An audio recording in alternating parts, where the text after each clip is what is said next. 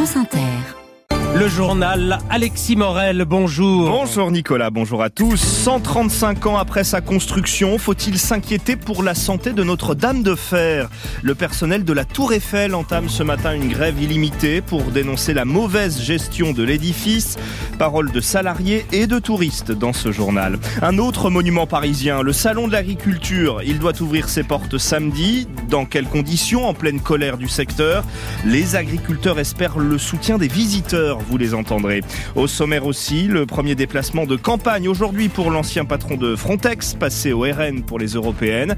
Et surveillez le ciel, vous pourriez peut-être y voir dans les prochaines heures des morceaux de satellites. Et au micro de Sonia De Villers, dans 20 minutes aujourd'hui, Evgenia Karamurza, la femme de l'opposant russe Vladimir Karamurza, incarcérée dans une colonie pénitentiaire en Sibérie après sa condamnation à 25 ans de prison l'an dernier.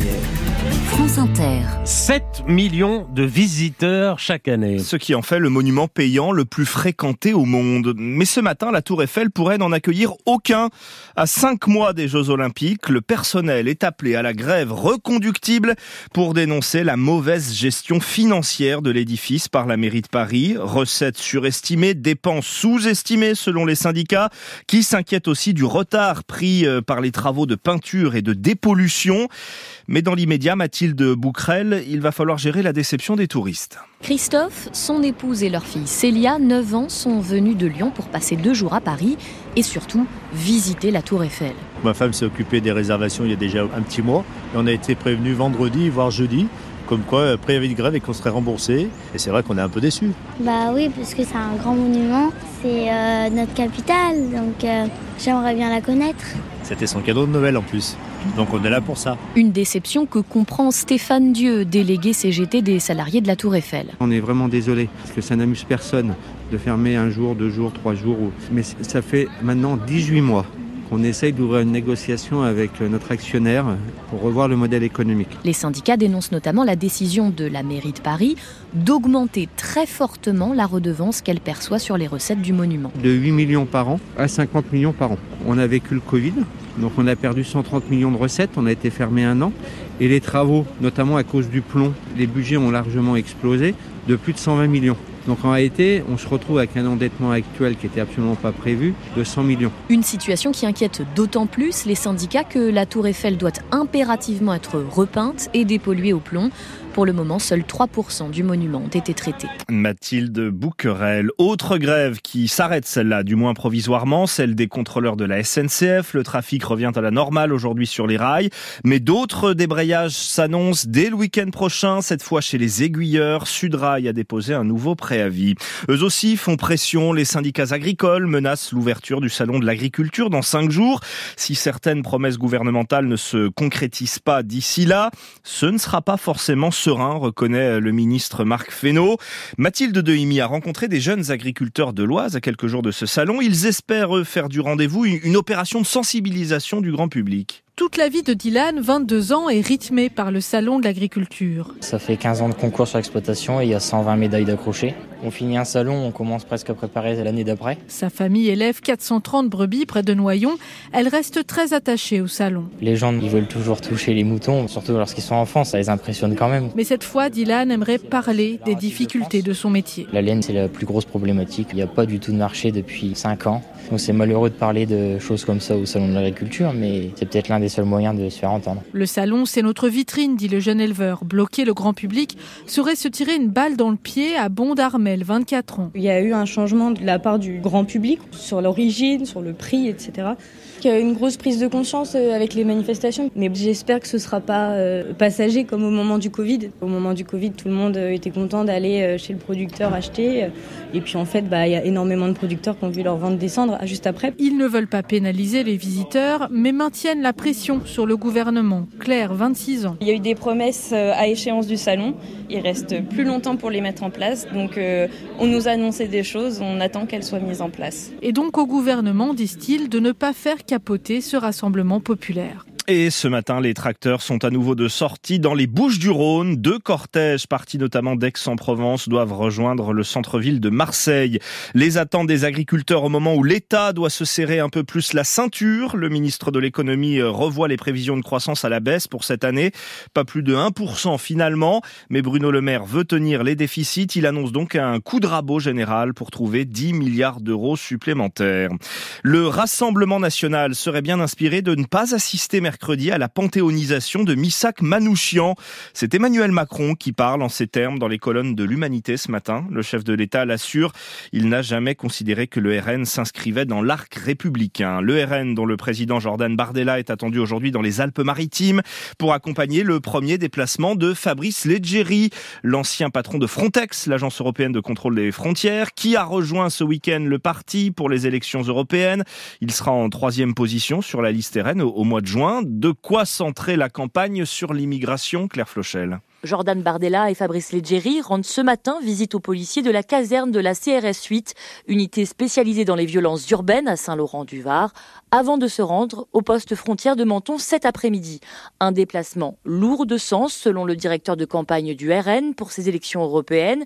C'est pour montrer qu'il faut apporter une réponse en coopération entre les États européens pour rendre sur la frontière nationale, explique Alexandre Loubet.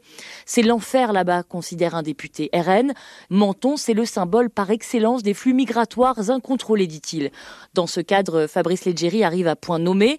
Au fonctionnaire énarque et normalien, il a dirigé durant sept ans l'agence de l'Union européenne chargée du contrôle des frontières avant d'en démissionner. Il était régulièrement accusé par les ONG de tolérer des refoulements illégaux de migrants et il s'était imposé comme un défenseur de l'imperméabilité des frontières européennes. Un recrutement présenté depuis hier par le parti comme une preuve de crédibilité, le point faible du Rassemblement national encore aujourd'hui. Claire Flochel, service politique d'Inter. Le gouvernement israélien fait maintenant du ramadan autour du 10 mars une date butoir pour une offensive contre Rafah. Si d'ici là les otages ne sont pas à la maison, prévient le ministre israélien Benny Gantz, les combats continueront partout à Gaza, y compris donc à Rafah, cette localité du sud de l'enclave où sont réfugiés près d'un million et demi de Palestiniens. Il y a cette guerre frontale entre Israël et le Hamas à Gaza, et puis le conflit plus larvé mais permanent en Cisjordanie occupée où l'armée israélienne multiplie les raids dans les camps de réfugiés depuis octobre dernier et les attaques du Hamas. Alice Froussard s'est rendue à Naplouse, reportage. Dans les ruelles étroites du camp de réfugiés de Balata, les murs sont recouverts de portraits de jeunes. Partout des impacts de balles, des routes, des magasins détruits. Abou Ali l'assure, ici l'armée israélienne vient presque toutes les nuits. Ils utilisent même des drones ici, et pas des drones de surveillance. Vous voyez ce bâtiment Celui il ne reste qu'un étage? Il a été démoli par l'armée. Mais ils ont aussi tiré juste devant avec un drone. Cinq personnes ont été tuées sur le coup. Nous n'en pouvons plus. Nous espérons qu'un jour on va nous laisser en paix. Mon message à Netanyahou, ça suffit. Arrête avec cette guerre et laisse les gens vivre.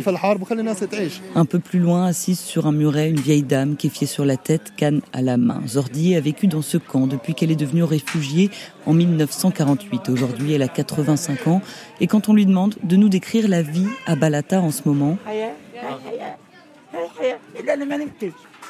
la vie Mais laquelle?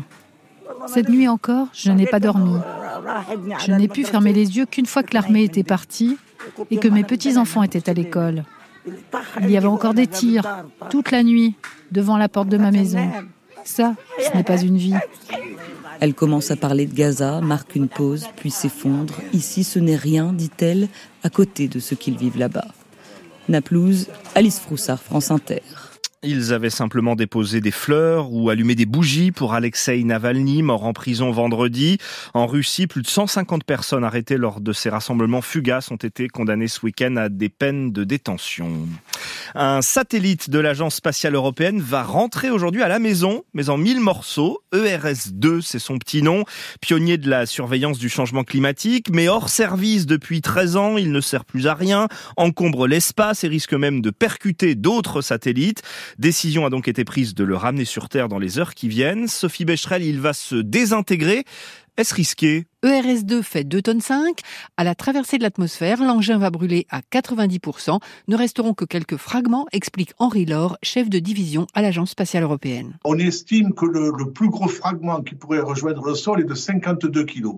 Avec un total de tous les fragments qui pourraient survivre euh, entre 100 et 300 kilos. Le risque qu'un débris nous tombe sur la tête est minime, 65 000 fois moindre que celui d'être frappé par la foudre, ont calculé les ingénieurs.